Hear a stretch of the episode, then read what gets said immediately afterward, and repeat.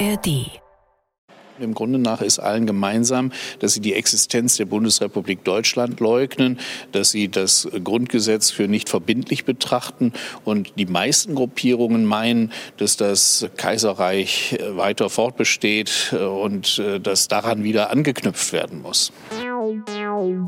Die JustizreporterInnen, der ARD-Podcast direkt aus Karlsruhe. Wir sind dabei, damit ihr auf dem Stand bleibt. Hallo und herzlich willkommen zu einer neuen Folge von Die JustizreporterInnen, dem Podcast der ARD Rechtsredaktion hier aus Karlsruhe. Schön, dass ihr dabei seid. Vor dem Intro habt ihr ein Zitat gehört von dem Präsidenten des Bundesamts für Verfassungsschutz Thomas Haldenwang. Er spricht über sogenannte Reichsbürger. 23.000 von ihnen soll es etwa in Deutschland geben. Es werden jedes Jahr ein paar mehr und gut 10 Prozent von ihnen sollen gewaltbereit sein. Der Generalbundesanwalt hier in Karlsruhe zieht inzwischen einzelne Fälle wegen der besonderen Bedeutung an sich. Wir haben in letzter Zeit viel über diese Fälle, über Gerichtsverfahren und Razzien berichtet. Heute wollen wir uns die Szene mal etwas genauer anschauen. Was sind eigentlich Reichsbürger? Kann man sagen, wie Menschen zu Reichsbürgern werden? Gibt es da typische Karrieren? Was glauben Reichsbürger? Und wie gefährlich sind sie? Mein Name ist Kolja Schwarz und mit mir im Studio ist mein Justizreporter-Kollege Christoph Kehlbach. Hallo Christoph. Hallo Kolja, grüß dich. Aber wir sind nicht allein. Wir haben auch einen Gast im Studio, über den wir uns ganz besonders freuen. Bei uns ist die Soziologin und Politikwissenschaftlerin Verena Fiebig vom Kompetenzzentrum gegen Extremismus in Baden-Württemberg, angesiedelt beim Landeskriminalamt. Frau Fiebig befasst sich seit langem ausführlich mit Reichsbürgern und Selbstverwaltern, ist also eine wahre Expertin auf dem Gebiet. Wir freuen uns sehr, dass Sie da sind. Hallo, Frau Fiebig. Hallo. Auch von mir ganz herzlich willkommen, Frau Fiebig, bei uns im Studio hier. Wir werden gleich ganz ausführlich mit Ihnen über die Reichsbürgerszene sprechen und auch nach Ihren Kenntnissen und nach Hintergründen fragen. Aber zunächst mal wollen wir uns und auch unseren HörerInnen einen Überblick verschaffen über die bekanntesten Reichsbürgerfälle der jüngeren Vergangenheit. Und weil Sie, Frau Fiebig, da teilweise eben als Sachverständige auch eingebunden waren in diese Verfahren, weil das LKA teilweise auch bei den Ermittlungen da aktiv dabei ist. Da pausieren Sie jetzt in dem ersten Part dieses Podcasts, das hatten wir so besprochen. Wir sind dann aber auf jeden Fall später noch ganz ausführlich bei Ihnen. Schön, dass Sie aber jetzt schon da sind. Kolja, einer der ersten Fälle, die, glaube ich, wirklich bundesweit wahrgenommen wurden, war der um eine Person, die man so als semi-prominenten bezeichnen könnte. Das war, glaube ich, der Fall Adrian Ursache, oder? Genau, das würde ich auch so sagen. Adrian Ursache war ein ehemaliger Mr. Germany, der auf seinem Grundstück in Sachsen-Anhalt den Staat Ur ausgerufen hatte. Im August 2016 sollte das Grundstück, das zuvor wegen Überschuldung zwangsversteigert worden war, geräumt werden. Und Ursache hatte schon im Vorfeld im Internet gedroht, jeden abzuschlachten, der es wagen sollte, seinen Staat wegen der Zwangsräumung zu betreten. Also er hat gesagt, das ist mein Staat, das gehört nicht zur Bundesrepublik Deutschland, da kommt kein anderer rauf. Und zu dem Termin sind dann schon zwei Hundertschaften der Polizei angerückt. Adrian Ursache hat aber dann tatsächlich auf einen der Polizisten geschossen, den auch getroffen und verletzt. Und er wurde 2019 wegen versuchten Mordes zu sieben Jahren Freiheitsstrafe verurteilt. Dann gab es ebenfalls 2016 einen Fall in Georgensgmünd in Bayern.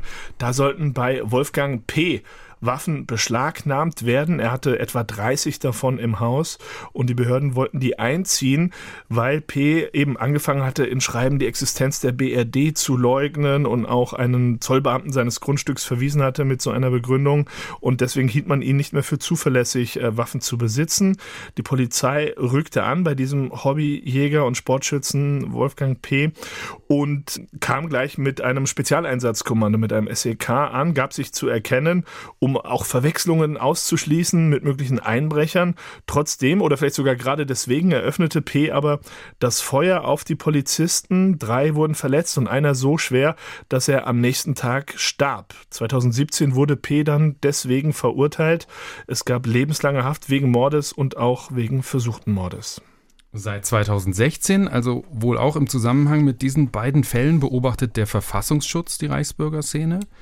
Und im Februar 2022 kam es dann zu dem ersten Fall, den später der Generalbundesanwalt wegen der besonderen Bedeutung an sich gezogen hat.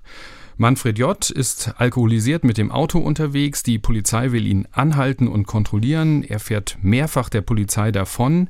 Und als sie ihn dann irgendwann fast haben, stellen, er steht mit dem Auto, läuft ein Beamter mit gezogener Waffe auf sein Auto zu und Manfred J. fährt plötzlich los auf den Polizisten zu, erfasst ihn und verletzt ihn schwer.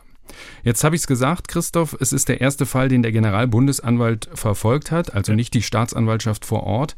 Vielleicht kannst du uns mal sagen, warum ist das so? Denn der Fall ist ja jetzt sicher nicht schlimmer als zum Beispiel der in Georgensgmünd, wo ja sogar ein Polizist gestorben ist. Genau, schlimmer ist dieser Fall wohl nicht, jedenfalls Zitat als solche nicht. Aber die Beurteilung der Ermittler, was diese Szene betrifft, die hat sich da inzwischen geändert.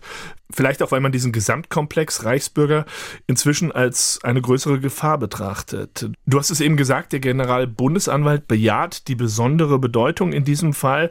Das tut er und zieht eben dieses Verfahren an sich. Das bedeutet, er misst dem eben wirklich entsprechende Bedeutung bei und sagt, das überlassen wir jetzt mal nicht den Staatsanwaltschaften in den Bundesländern, sondern regeln das hier als oberste deutsche Strafverfolgungsbehörde. Dieser Fall von 2022, der ist ja ein bisschen vergleichbar mit den anderen Fällen, die wir eben erwähnt haben haben. Ein Mann aus der Reichsbürgerszene erkennt den Staat und die Polizei eben als Staatsmacht nicht an und wehrt sich dann eigentlich gegen rechtmäßige Maßnahmen, wobei er dann auch den Tod von Polizisten in Kauf nimmt. Jedenfalls hat es das Gericht so festgestellt. Anders ist jetzt halt, dass die Ermittler ganz oben, also hier in Karlsruhe beim Generalbundesanwalt, dieses Phänomen auch ganz anders auf dem Schirm haben. Genau, und das betonen sie auch immer wieder. Ende März ist nun das Urteil im Fall Manfred J. gefallen. Wir saßen ja beide im Gerichtssaal, haben ja. für die Tagesschau und den SWR berichtet. Zehn Jahre Freiheitsstrafe, unter anderem wegen versuchten Mordes.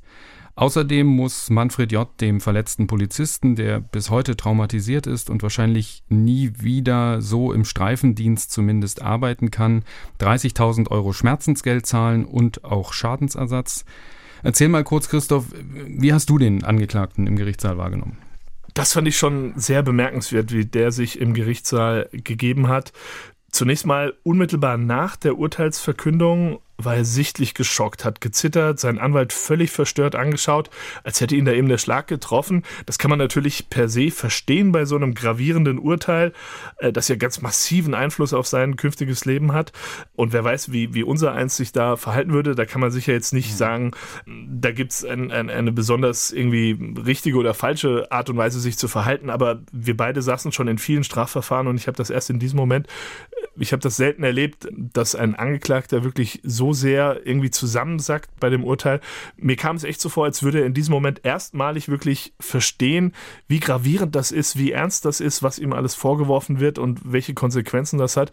Mein persönlicher Eindruck, wie gesagt, aber es kam mir vor, als hätte er bis dahin gedacht, er könne irgendwie das Gericht davon überzeugen, dass das alles nicht so schlimm sei, vielleicht sogar, dass er so ein bisschen im Recht war, aber das ist eben gründlich schiefgegangen. Mhm. Er hatte ja auch äh, nach dem Plädoyer seines Anwalts am selben Tag vormittags das letzte Wort ergriffen gegen den Rat seines Verteidigers, wie er das gesagt hat, und hat dann eine Stunde lang geredet und da war wirklich wildes Zeug dabei. Das hast du ja auch gehört. Ja, das war in der Tat so. Also er hat zum einen immer wieder betont, was für ein harmloser und friedfertiger Mensch er ist, äh, dass er noch nie jemandem was zuleide getan hat und dass er da irgendwie aus Panik und in Angst losgefahren sei, weil die Polizei auf sein Auto geschossen hatte. All das hat das Gericht dann, wir haben es dann im Urteil gehört, ganz anders gesehen, auch aufgezeigt, wie er sich in den letzten fünf Jahren radikalisiert hatte, also dass er durchaus da auch schon zu kleinen Gewalttaten äh, geneigt hatte, dass er auch Waffen hatte und so weiter. Das hat das Gericht alles dargelegt und auch dargelegt, dass er da keinesfalls in Panik gehandelt hat. Äh, man hat da die Videos ausgewertet von den Polizisten, also das alles gesehen. Und dann hat er ja in seiner Stellungnahme vor Gericht auch noch so eine sogenannte Lebend Erklärung abgegeben. Also das war wirklich skurril, aber auch irgendwie typisch für die Reichsbürgerszene, glaube ich zumindest, werden wir gleich vielleicht von Frau Fiebig sicher noch genauer hören, was es damit auf sich hat. Und dann wollte er auch noch so eine Qigong-Übung im Gerichtssaal vormachen, um zu zeigen, dass er die Armbrust, die er da zu Hause hatte, die da gefunden wurde, nur fürs Qigong benutzte. Also das war schon ähm, sehr skurril, das hat das Gericht dann auch nicht zugelassen. Das Urteil war recht klar, ist aber, das muss man dazu sagen, noch nicht rechtskräftig. Genau. Das war dieses Urteil, also eine ganz bemerkenswerte Urteilsverkündung. In äh, diesen Tagen hat dann zusätzlich noch ein weiterer Prozess begonnen vor dem Oberlandesgericht Stuttgart. Auch hier geht es wieder um mehrfachen versuchten Mord. Im April 2022 hatte in Boxberg ein mutmaßlicher Reichsbürger mit einem Schnellfeuergewehr auf Polizisten geschossen, auch welche verletzt. Und auch hier war es wieder so, dass die Beamten einen Durchsuchungsbeschluss vollstrecken wollten bei diesem Mann und er sich dann eben ohne nähere Vorwarnung so gewehrt hat mit diesem Schnellfeuergewehr auf die Beamten geschossen hat. Auch das ist jetzt ein Verfahren, das jetzt quasi ganz am Anfang steht. Mhm. Man kann also sagen, wenn man diese ganzen Fälle so sich anschaut und zusammenfasst, bis hierhin sind sie alle sehr, sehr ähnlich. Ja. Aber im Dezember 2022 tauchte dann etwas völlig Neues auf, für uns jedenfalls. Es kam zur größten Razzia in der Geschichte der Bundesrepublik durch die Bundesanwaltschaft. 25 Menschen aus dem Reichsbürgermilieu sitzen in Untersuchungshaft, beschuldigt sind noch einige mehr. Der Vorwurf lautet Mitgliedschaft in oder Unterstützung einer terroristischen Vereinigung. Die Mitglieder sollen das Ziel gehabt haben, den Bundestag zu stürmen, die demokratische Grundordnung abzuschaffen und durch eine eigene Staatsform zu ersetzen. Mit unter den Beschuldigten war unter anderem die ehemalige Bundestagsabgeordnete der AfD, Frau Malsack-Winkemann, die Richterin in Berlin war, nach ihrer Zeit im Bundestag und bis zu ihrer Festnahme. Und Heinrich 13., Prinz Reuß, der als Kopf der Gruppe galt, also ein Adliger aus Thüringen. Und das ist auch so ein bisschen der Grund, glaube ich, warum viele die Gruppe so ein bisschen belächelt haben, als Rentnertruppe abgetan haben. Aber es soll auch einen militärischen Arm gegeben haben. Insofern nimmt die Bundesanwaltschaft das alles sehr ernst. Und wir hören vielleicht mal kurz in einen O-Ton vom Generalbundesanwalt Peter Frank rein aus dem Dezember 22. Dieser militärische Arm soll eine neue deutsche Armee aufbauen, bestehend aus noch neu zu gründenden Heimatschutzkompanien. Einzelne Mitglieder dieses militärischen Armes waren nach unserer Erkenntnis in der Vergangenheit auch aktiv in der Bundeswehr. Also aktiv in der Bundeswehr in der Vergangenheit, also durchaus Kenntnisse an Waffen und auch Zugang zu Waffen wohl gehabt. Also ähm, die Bundesanwaltschaft nimmt das sehr, sehr ernst. Dazu vielleicht noch ganz kurz, Christoph, bevor wir dann endlich auch zu Ihnen, Frau Fiebig, kommen. Wie ist da der aktuelle Stand?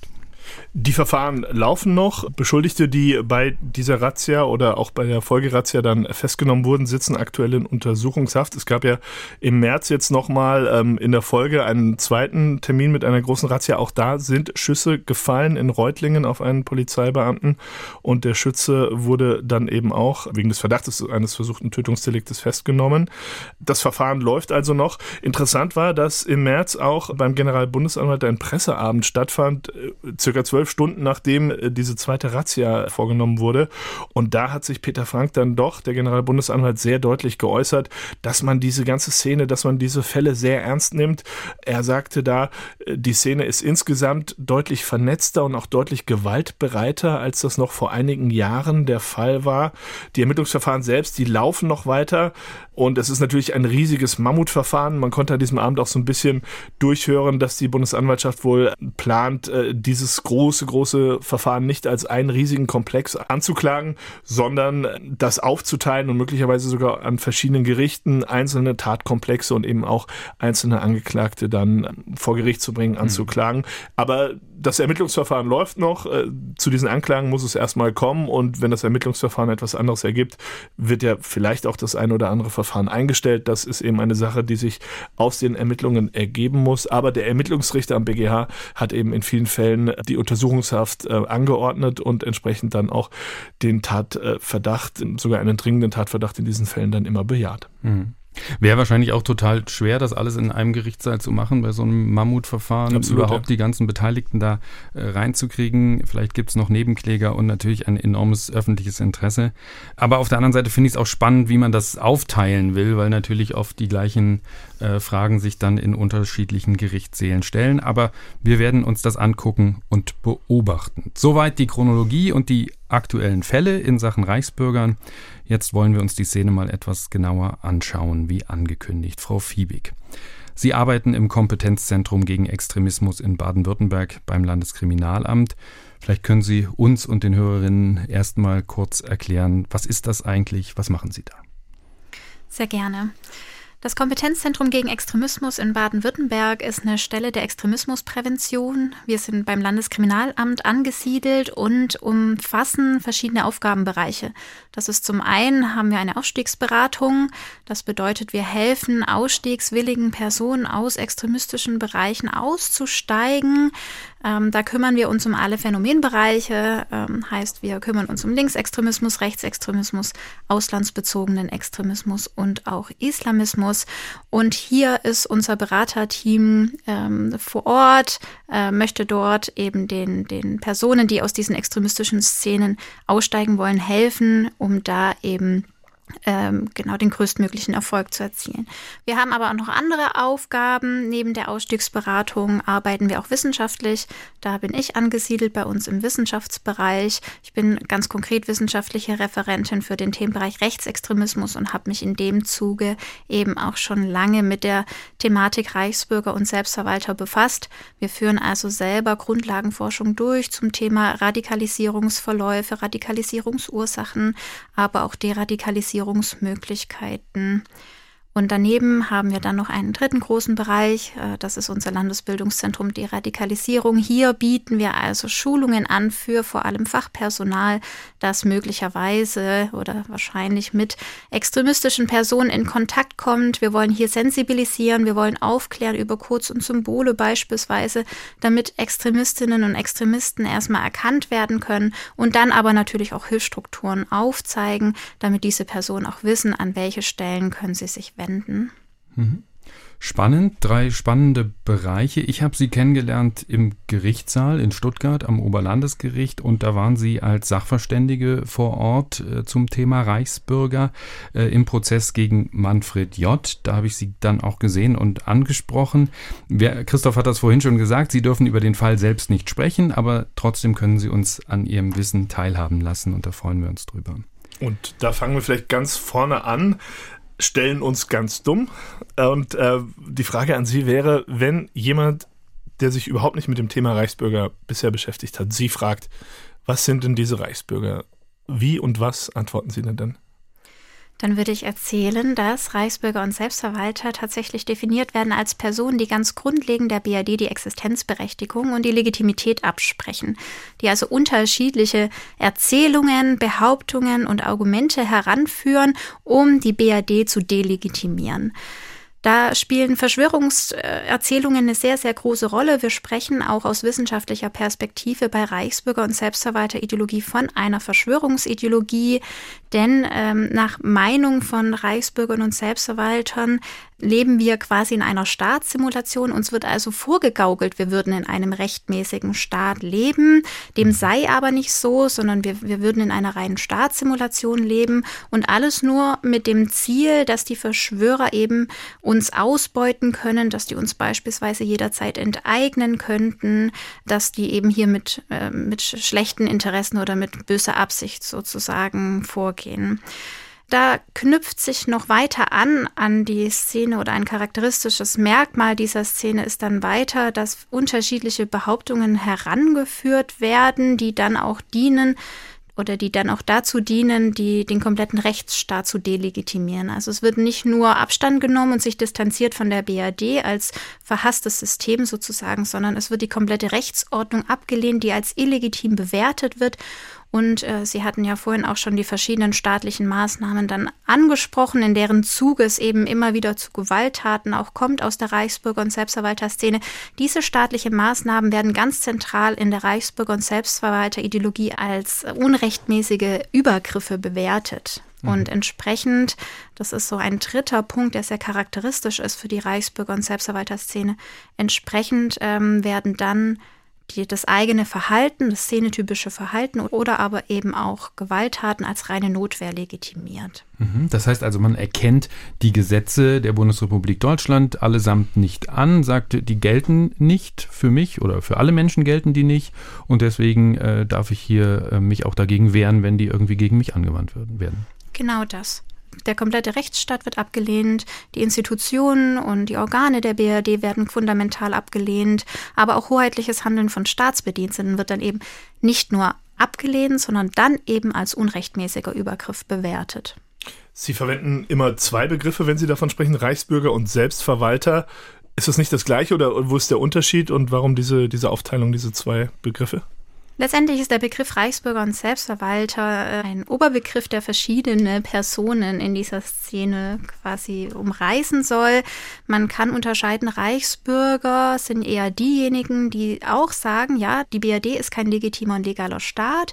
Die beziehen sich dann auf historische Kontexte, die sagen also, eigentlich wären wir beispielsweise immer noch im Deutschen Kaiserreich oder das dritte Nazireich würde tatsächlich weitergeführt werden oder müsste weitergeführt werden.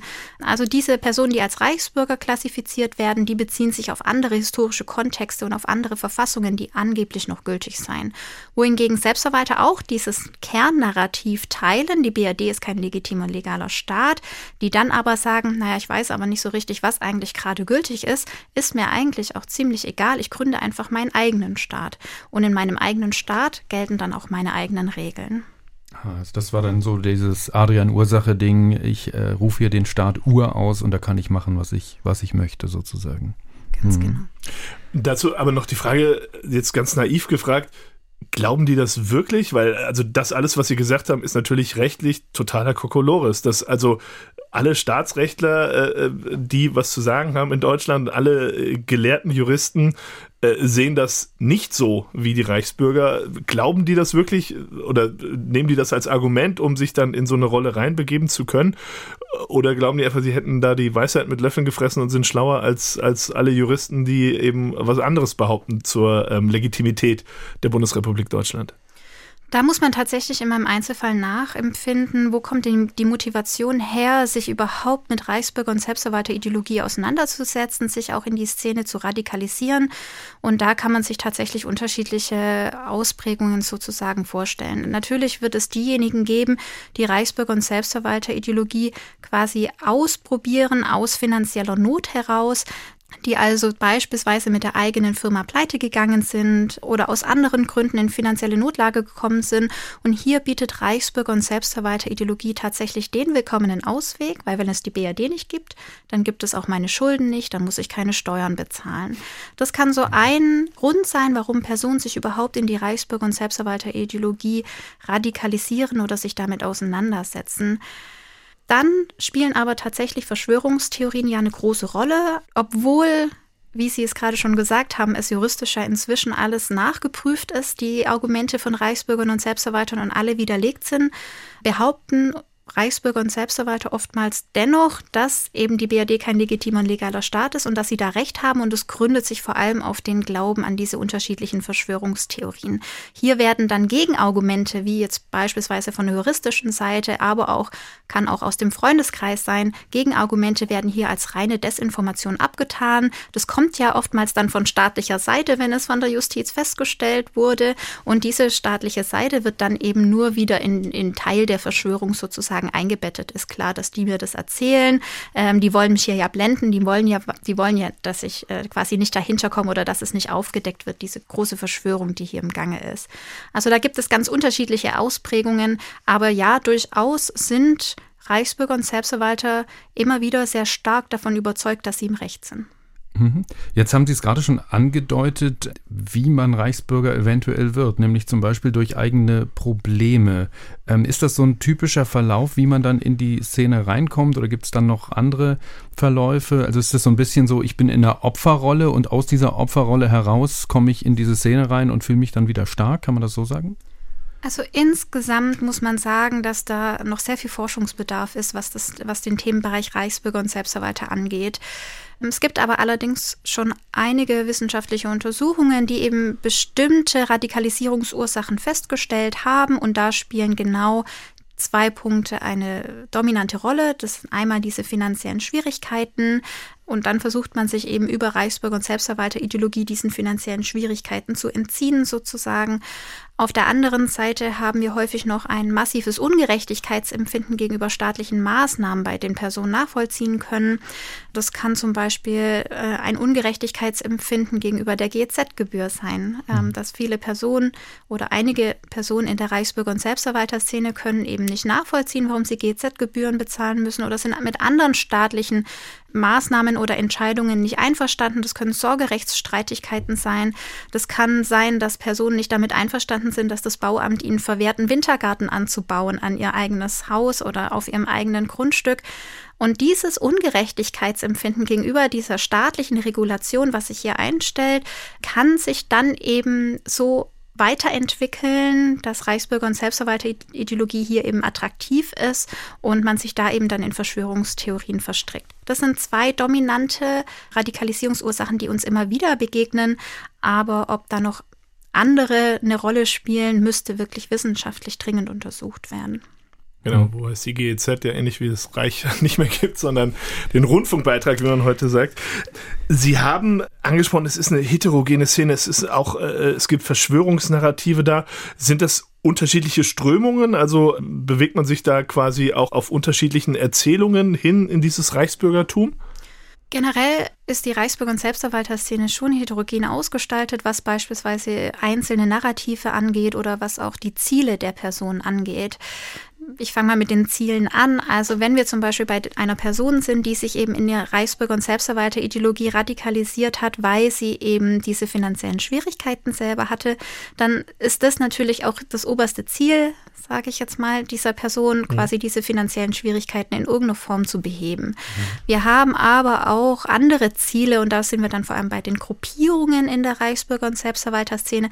Personen, die sich also hier zusammenschließen, um dann beispielsweise vermeintlich das Deutsche Reich wieder handlungsfähig zu machen, die sich hier also zusammenschließen und als Exilregierung beispielsweise fungieren, die dann eben dafür eintreten, das Deutsche Reich wieder herzustellen. Die haben natürlich andere Ziele, diese Gruppierungen. Insgesamt kann man aber sagen, dass der Großteil der Reichsbürger und Selbstverwalter eben nicht in Gruppierungen organisiert ist, sondern eben nur in losen Netzwerken agiert, vor allem online. Mhm. Über Telegram-Gruppen beispielsweise sich vernetzt also Sie sagen in losen Netzwerken sozusagen im Internet, da verbindet man sich dann schon, sonst macht vielleicht so ein bisschen jeder sein Ding. Was passiert da in diesen Gruppen im Internet? Also ich hatte jetzt bei Gericht zum Beispiel gehört, man hilft sich dann bei irgendwelchen Schreiben an die Behörden und so weiter. Da gibt es dann welche, die sind erfahrener und helfen den anderen. Ist das so? Also dass man sich da sozusagen gegenseitig auch hochschaukelt? Genau, das sehen wir immer wieder. Tatsächlich in solchen Verschwörungscommunities kann man das benennen oder so kann man das nennen. Hier bieten die gegenseitig Unterstützung an, Hilfestellung. Gerade in der Reichsbürger- und Selbstverwalterszene werden vielfach Schreiben auch geteilt, Vorlagen geteilt, die dann eben eins zu eins so versendet werden können an beispielsweise das örtliche Bürgerbüro, um sich von der BRD abzumelden. Oder eben solche Vorlagen für die Lebenderklärung, wie Sie die vorher schon angesprochen haben.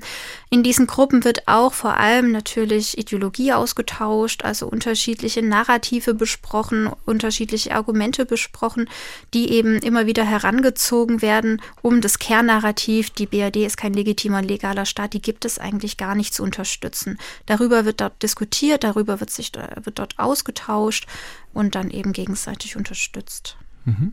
Kommen wir vielleicht mal zu dieser Karriere und zu der Lebenderklärung, die Sie gerade angesprochen haben. Also das sind ja so die Dinge, Lebenderklärung, Personalausweis abgeben und so weiter. Vielleicht können Sie uns mal ein bisschen erklären, wie geht so eine Reichsbürgerkarriere dann weiter? Man kann tatsächlich zwei unterschiedliche Kategorien von Strategien sozusagen ausmachen in der Reichsbürger- und Selbstverwalterszene. Wenn sich Personen also mit der Reichsbürger- und Selbstverwalterideologie auseinandersetzen, aus welcher Motivation heraus auch immer, dann zeigen sie am Anfang vor allem eher Strategien, um sich erstmal von der BRD abzumelden. Sie haben quasi jetzt auch die Verschwörung erkannt, ähm, dass wir in einer Staatssimulation leben, dass hier alles nicht so richtig mit rechten Dingen zugeht und möchten sich dann eben von dieser Verschwörung und auch von dem, von der BRD, von unserem politischen System distanzieren. Da sehen wir dann vor allem solche Aktionsformen wie, dass der Personalausweis zurückgeschickt wird, dass man sich Fantasiedokumente anschafft, um sich eben da auch nochmal größtmöglich von der BRD zu distanzieren und sich quasi einem anderen Staat oder ähm, einer anderen Gruppierung zugehörig fühlt. Es werden dann auch keine Steuern mehr bezahlt, keine Bußgelder mehr bezahlt beispielsweise. Das sind so die ersten Formen, die wir sehen bei einer Radikalisierung in die Reichsbürger- und Selbsterweiter-Ideologie. Schon allein diese ersten Aktionsformen führen aber zwangsläufig dazu, dass Reichsbürger und Selbstverwalter in Konflikt kommen mit dem Staat, weil wir haben natürlich beispielsweise eine Ausweispflicht wir müssen entweder einen Personal- oder einen Reisepass haben, um uns ausweisen zu können. Wir müssen natürlich auch Pflichtversicherungen beispielsweise bezahlen. Und wenn das Reichsbürger und Selbstverwalter eben nicht mehr tun, dann bekommen sie eben sozusagen salopp gesagt Post vom Staat. Und mhm. das ist schon der erste Konflikt, der sich dann da quasi auftut zwischen Reichsbürger oder Selbstverwalter und dem Staat und dann auf diese staatliche Regulation, die ja dann anfängt zu greifen sozusagen, reagieren Reichsbürger und Selbstverwalter dann vor allem mit Strategien, um diese staatlichen Maßnahmen abzubrechen. Und da sind wir dann bei so häufigen Delikten wie zum Beispiel versuchter Nötigung oder versuchte Erpressung. Reichsbürger und Selbstverwalter schicken dann vielfach Schreiben an Behörden zurück, warum führen dann ideologisch aus, warum sie eben dieses Bußgeld beispielsweise nicht bezahlen müssten, weil es ja die BRD gar nicht gäbe, dass wir keine Friedensverträge hätten. Also hier sind dann wirklich breite ideologische Ausführungen und dann aber oftmals auch verwiesen mit einem Einschüchterungsversuch, wenn das Verfahren gegen mich jetzt hier nicht eingestellt wird, dann fordere ich Schadensersatz in der Höhe von einer bestimmten Summe. Und das kann dann eben schon der Straftatbestand von versuchter Nötigung oder versuchter Erpressung sein, wie wir es eben sehr häufig aus der Reichsbürger- und Selbsterweiterszene haben. Das sind also das zweite Set sozusagen an Strategien. Wenn dann der Konflikt mit dem Staat da ist, dann wird versucht, staatliche Maßnahmen abzubrechen, oftmals eben über Einschüchterung, über Bedrohung und so weiter. Mhm. Jetzt war es in diesen Fällen auch so, dass es oft auch einen Bezug zu Waffen gab, dass äh, viele derjenigen, die jetzt angeklagt wurden, eben auch Waffen selbst im Besitz hatten man will jetzt natürlich nicht unterstellen, äh, dass da eine riesige Schnittmenge ist, aber es, es fällt doch auf, es gibt immer wieder auch Waffenbesitz bei Reichsbürgern. Ist das etwas, was auch damit zu tun hat, dass das so eine Art, wir müssen uns jetzt irgendwie komplett vor allem schützen, äh, was dieser Staat da um uns aufbaut, zu tun hat mit diesem Gedanken? Welche Motivation da, da letztendlich dahinter steckt, das wäre nur Mutmaßung jetzt an der Stelle. Ja. Aber tatsächlich geben uns die Verfassungsschutzbehörden tatsächlich schon seit mehreren Jahren immer wieder die Meldung, dass Reichsbürger und Selbstverwalter insgesamt als sehr waffenaffin zu beurteilen sind. Wir haben hier sehr viele legale Waffenbesitzer, auch Waffenbesitzkarten, zum Beispiel als Sportschützen, als Jäger, als Sammler. Hier werden dann auch über die Waffenbehörden tatsächlich ähm, Versuche unternommen, diesen ähm, Extremisten die Waffen auch konsequent zu entziehen. Mhm. Ich möchte noch einmal zurück auf diese Lebenderklärung, die haben Sie jetzt noch nicht erzählt, also äh, weil das auch ganz spannend war im Gerichtssaal. Vielleicht können Sie das nochmal erzählen. Was hat es damit auf sich? Die Lebenderklärung äh, gehört tatsächlich auch zum Set der ersten Strategien sozusagen, also sich von der BRD abzumelden. Da gehört die Lebenderklärung mit dazu. Reichsbürger und Selbstverwalter sind also der Ansicht, wenn sie quasi magische Dokumente, kann man es ein Stück weit fast schon nennen. Also da steckt äh, in gewisser Weise wirklich ein, ein man ohne es verächtlich machen zu wollen, aber es, es, steckt ein Stück weit quasi magisches Denken dahinter. Reichsbürger und Selbstverwalter sind der Ansicht, wenn sie bestimmte Dokumente ausfüllen oder die verschicken, wenn sie eine ganz bestimmte Sprache und Wortwahl nutzen, dann können sie sich eben dieser Verschwörung, die sie wittern, entziehen sozusagen. Das ist der Versuch mit der Lebenderklärung. Da füllen Reichsbürger und Selbstverwalter eben ein ganz bestimmtes Dokument aus und verschicken es auch oftmals zum Beispiel dann an verschiedene Ämter. Und das ist genau der Versuch, quasi diesen Verschwörern, wozu ja alle Staatsbediensteten und staatlichen Stellen auch dazu gezählt werden aus der Reichsbürger- und Selbstverwalterszene, quasi mitzuteilen, ich entziehe mich hier jetzt eurem Zugriff, ich entziehe mich der Verschwörung und ihr könnt mir jetzt sozusagen nichts mehr anhaben. Und da wird dann oft auch bei den Namen unterschieden irgendwie. Also man nimmt nur noch den Vornamen und legt den Nachnamen ab oder unterscheidet zwischen juristischer Person und sachlichem oder und dem Menschen oder wie ist das? Genau, da sprechen Sie jetzt tatsächlich eine Strategie an, die erstmal sehr skurril wirkt äh, und sehr verrückt auch wirkt ein Stück weit. Reichsbürger und Selbstverwalter nutzen die sogenannte Strohmann-Theorie, die wir auch schon aus anderen Kontexten kennen, also zum Beispiel aus den USA. Dort gibt es ja die sogenannten Sovereign Citizens. Auch das sind sozusagen ist eine ähnliche Bewegung wie äh, die Reichsbürger und Selbstverwalter hier in Deutschland, gibt es auch in den USA. Und diese Redemption Theory oder diese Strohmann-Theorie, die kommt tatsächlich aus den USA. Die Verschwörungstheorie, die da dahinter steckt, ist folgende. Reichsbürger und Selbstverwalter sind der Ansicht, dass wir über die Geburtsurkunde in einen heimlichen Vertrag mit den Verschwörern quasi gezwungen werden. Hm. Sobald wir unsere Geburtsurkunde ausgestellt bekommen, wird quasi eine fiktive juristische Person für uns kreiert, und über diese juristische Person könnten wir beispielsweise jederzeit enteignet werden. Uns könnte jederzeit unser Eigentum weggenommen werden, weil wir dieses Kleingedruckte, was da in diesem angeblichen Vertrag steht, sozusagen ja gar nicht kennen. Mhm. Und da ist es aber alles aufgeführt. Und von dieser juristischen Person könnten wir uns aber lossagen, indem wir dann eben solche Dokumente ausfüllen, wie beispielsweise eine Lebenderklärung. Und dann bekommen wir quasi den Status zurück eines lebenden Menschen. Und als lebender Mensch unterstehen wir nach Meinung von vielen Reichsbürgern und Selbstverwaltern quasi nur einem Schöpfungsgedanke. Es gibt kein Recht, kein menschengemachtes Recht, was quasi über einem Schöpfungsgedanken stehen kann. Deswegen hat kein anderer Mensch auch das Recht, über mich, über meinen Körper sozusagen zu verfügen. So ist die Idee hinter dieser Strohmann-Theorie. Das heißt, wenn Reichsbürger und Selbstverwalter oftmals, wie sie das vor Gericht tun beispielsweise oder wie sie das eben im Behördenkontakt oftmals tun, darauf verweisen, dass sie hier als Mensch sind und nur ihren Vornamen beispielsweise dann auch verwenden, dann spielen sie genau auf diese Strohmann-Theorie an und wollen letztendlich damit sagen, ich bin hier als lebender Mensch, kein Recht kann über mir stehen und ihr dürft in keinster Weise irgendwie über mich verfügen. In allerletzter Konsequenz ist es wieder nur der Versuch staatlicher Regulation zu entkommen. Das ist genau das, was da dahinter steckt. Und das war genau das, was auch, wir haben es vorhin angesprochen, an, an diesem Tag, als im Fall Manfred J. das Urteil gesprochen wurde, passiert ist, dass er eben auch äh, die Dinge eben so getan hat. Und jetzt wird mir so ein bisschen das auch alles klar, warum er vielleicht auch so wirklich dann äh, wie vom Donner gerührt dann zur Kenntnis genommen hat, ich muss jetzt wirklich ins Gefängnis und realisiert das jetzt erstmal, obwohl er schon ein Jahr in Urhaft saß er hat dann wirklich diese Lebenserklärung ja auch dem Gericht dann auf den Tisch legen wollen. Die drei Richter äh, am OLG waren maximal unbeeindruckt äh, von diesem Schreiben tatsächlich, aber er hat äh, dann doch irgendwie so in, in diesem Ritus auch mit dieser Sprache und mit nur seinem Vornamen gemacht. Ja, spannend. Ähm, wir verwenden hier in diesem Podcast ja ganz oft geschlechtergerechte Sprache. Jetzt reden wir die ganze Zeit von Reichsbürgern und Selbstverwaltern.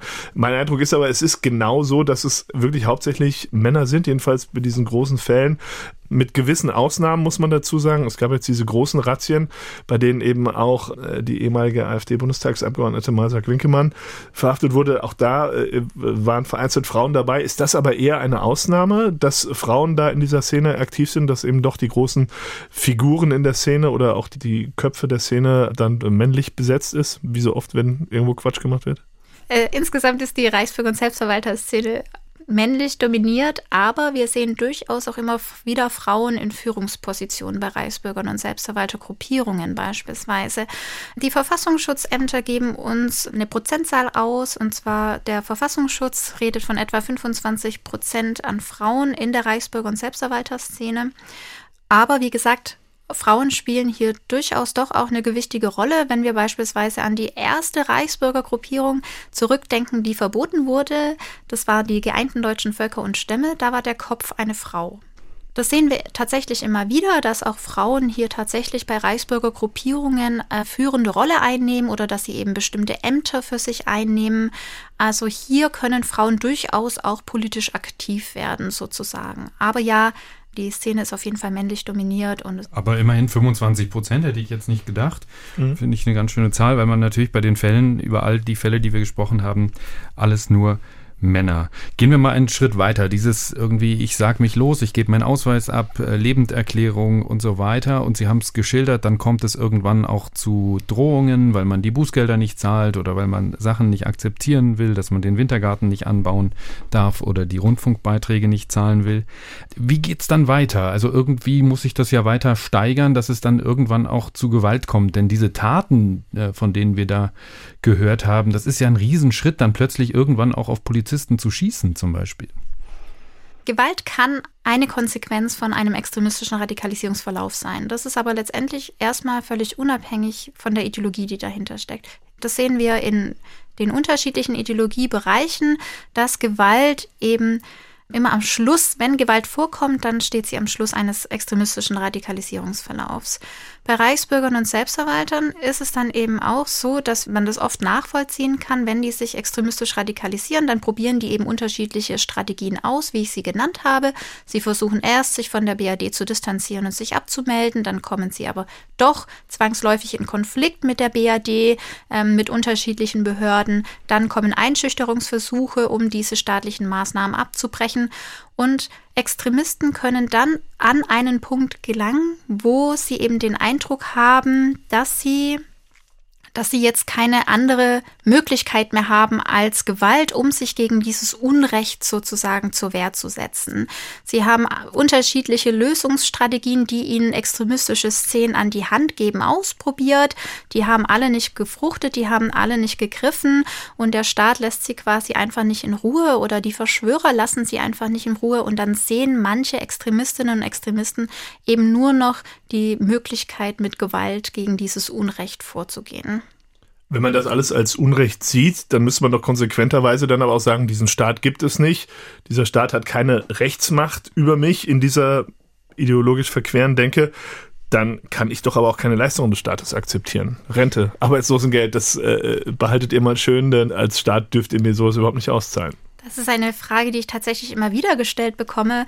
Und da ähm, machen sich Reichsbürger und Selbstverwalter oftmals gar nicht so viel Kopf darum oder das, so. wird, das wird gar nicht so viel diskutiert. Auf jeden Fall zumindest ist mir das gar nicht so, also ist mir das noch nicht so begegnet, dass das dann in irgendeiner Form quasi groß diskutiert werden würde, sondern natürlich beziehen oftmals diese Personen Sozialleistungen. Was wir auch häufig sehen, als Einschüchterungsversuch sozusagen, dann um quasi gegen den Staat vorzugehen, ist, dass nach Kontakt mit staatlichen Bediensteten Dienstaufsichtsbeschwerden beispielsweise eingegeben werden oder Strafanzeigen gestellt werden. Also auch da nutzen Reichsbürger und Selbstverwalter ja BRD-System sozusagen, unseren mhm. Rechtsstaat. Wenn das überhaupt diskutiert wird, dann nur quasi unter dem Sinnbild, das System mit seinen eigenen Waffen schlagen. Also man nimmt quasi alles, was Reichsbürger und Selbstverwalter nützt, nehmen sie da gerne in Anspruch und alles, was sie vermeintlich in ihrer persönlichen Freiheit einschränken würde, wird abgelehnt. Also sehr selektiv, was das angeht, äh, was die Überzeugung angeht. Was ich noch mit Ihnen sprechen wollte, Sie haben vorhin gesagt, das Kompetenzzentrum gegen Extremismus hat einen großen Bereich, der sich mit Aussteigern befasst. Gibt es Aussteiger bei Reichsbürgern oder ist das eher bei anderen Szenen der Fall?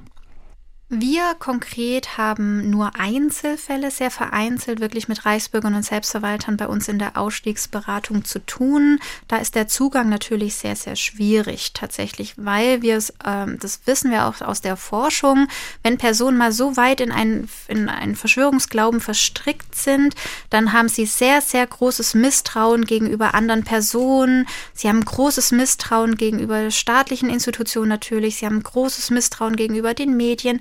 Sie vertrauen also generell nicht sehr, sehr vielen Personen oder nicht sehr vielen Institutionen und Strukturen. Das kann ein Grund sein, warum eben sehr wenige Anfragen aus dem Reichsbürger- und Selbstverwalterspektrum tatsächlich an uns ähm, herangetragen werden oder zu uns kommen. Was wir sehr viel mehr haben, ist Umfeldberatung tatsächlich, dass Familienangehörige, Freunde, Arbeitskollegen ähm, tatsächlich Rat suchen und Hilfe suchen, weil eben genau dann der Vater oder die Mutter sich beispielsweise in die Ideologie verstrickt hat, sich da radikalisiert und die eben nicht wissen, wie sie dann mit diesen Personen umgehen sollen. Können die da was tun? Das ist auf jeden Fall eine sehr gute Frage. Auch da ist äh, noch sehr viel Forschungsbedarf auf jeden Fall da, damit wir ein besseres Verständnis dafür bekommen, wie, mit welchen Strategien man mit Verschwörungsgläubigen sprechen kann. Dadurch, dass die eben so misstrauisch sind, ähm, dass die oftmals auch nur noch Informationen aus der eigenen Szene konsumieren, ähm, sich da auch völlig abkapseln von anderen Personen, ist es oftmals wirklich sehr, sehr schwierig, an diese Personen noch heranzukommen. Es gibt aber durchaus aus der wissenschaftlichen Forschung inzwischen verschiedene Ansätze, wie man eben mit Personen umgehen kann, die sich in Verschwörungstheorien verrannt haben. Das kann besser sein, diese Person quasi offen zu fragen nach ihren Ansichten, also lieber zu fragen, wie kommst du zu dieser Einschätzung, wo hast du diese Information her, ist es eine seriöse Quelle, ähm, von der du diese Informationen beziehst, als mit reinen Gegeninformationen zu kommen. Da blocken eben Verschwörungsgläubige häufig ab und wollen das dann gar nicht anerkennen sozusagen oder diese Informationen gar nicht aufnehmen. Und ähm, das ist für die dann sehr viel einfacher, das quasi als reine Desinformation für sich selber abzutun. Und wenn man aber offen nachfragt, wie gesagt, ähm, wo hast du diese Informationen her? Wer steht denn da eigentlich im Hintergrund? Wer verbreitet denn eigentlich diese Informationen? Ähm, was sind es denn für Personen? Dann kann man eher Reflexionsprozesse bei diesen Personen anstoßen. Aber das ist ein sehr langwieriger Prozess. Das funktioniert natürlich nicht mit einem, zweimal, sondern da muss man tatsächlich kontinuierlich an dieser Person dranbleiben und kontinuierlich das Gespräch suchen. Und dann mhm. gibt es aber natürlich auch noch Beratungsstellen, die da auf jeden Fall auch unterstützen und weiterhelfen. Dieses große Ermittlungsverfahren gegen diese Reichsbürgergruppe um Heinrich Prinz Reuß ist ja so ein bisschen unterschiedlich im Vergleich zu anderen Verfahren, wo es dann letztlich und wie Sie sagen am Ende so einer Karriere zu einem äh, Gewaltausbruch, zu einem Gewaltakt kommt, äh, der dann letztlich nur noch von der rechtsstaatlichen Aufarbeitung äh, gefolgt wird. Hier haben wir es so, dass es noch keinen Gewaltakt gab, dass der Generalbundesanwalt aber eben vorwirft, die haben sich zusammengeschlossen als Gruppierung, um eben den demokratischen Staat zu überwinden, wollten eben bewaffnete Arme äh, bilden, äh, bewaffnete Einheiten bilden und so weiter. Ist dieser Fall vergleichbar oder ist das eine neue Qualität, ist das eine neue Entwicklung zu dem, was wir bisher ähm, vorher oft erleben mussten?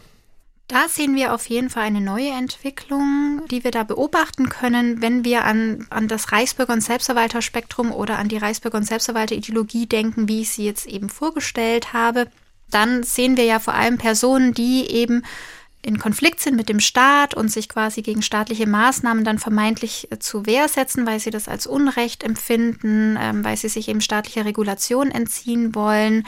Diese Straf- und Gewalttaten, die, die, dann in diesem Zuge auftauchen, die sind eben sehr reaktiv gewesen, bislang mhm. immer. Vor Corona kann man sagen. Hier sind also Reichsbürger und Selbstverwalter defensiv oder reaktiv vorgegangen, heißt auf staatliche Maßnahmen haben sie dann eben mit entsprechenden Straf- oder Gewalttaten reagiert. Mhm. Hier sehen wir jetzt ähm, einen Zusammenschluss ähm, von Personen, die eben mutmaßlich einen Umsturz geplant haben, die also proaktiv hier gegen den Staat vorgehen wollen, gegen die FDGO vorgehen wollen. Freiheitlich-demokratische Grundordnung? Gegen die freiheitlich-demokratische Grundordnung vorgehen wollen. Und das ist nicht klassisch äh, für die Reichsbürger- und Selbstverwalterszene.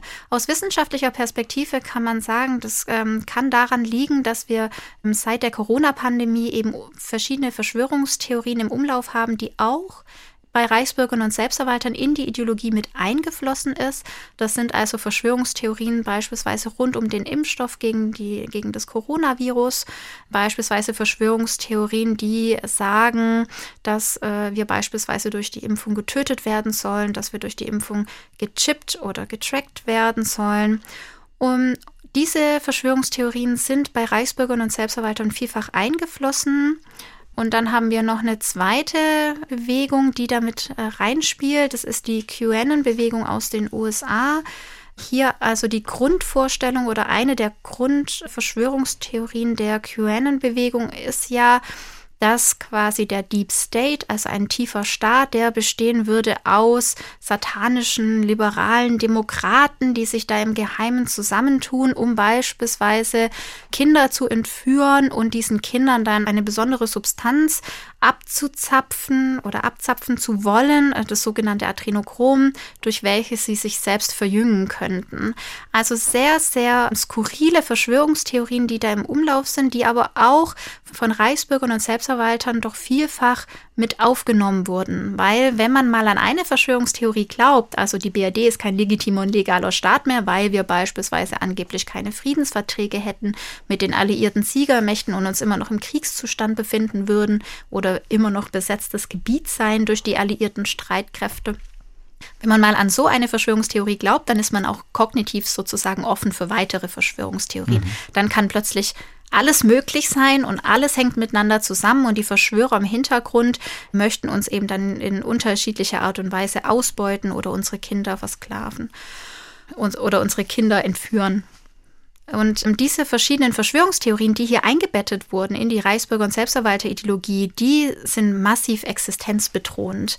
Wenn man sich das mal vorstellt, dass eine Person da wirklich dran glaubt, sie würde durch eine Impfung umgebracht werden oder die Kinder sollen beispielsweise über einen fiktiven, vorgetäuschten Sorgerechtsstreit ähm, entführt werden und diesem internationalen Kinderpornoring zugeführt werden, ähm, dann kann man sich vorstellen, dass diese Person wirklich massiv Angst auch haben, da eine große Unsicherheit auch da ist.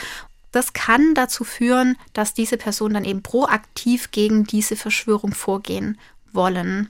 Und das ist das, was wir jetzt gerade sehen, die so eine, so eine neue Mischszene, wo sich eben Reichsbürger und Selbstverwalter dann eben mit Personen mischen, die eben diesen anderen Verschwörungstheorien auch anhängen und hier eben zusammen eine Gruppierung bilden, um dann eben proaktiv gegen den Staat, gegen die Verschwörung vorzugehen. Mhm.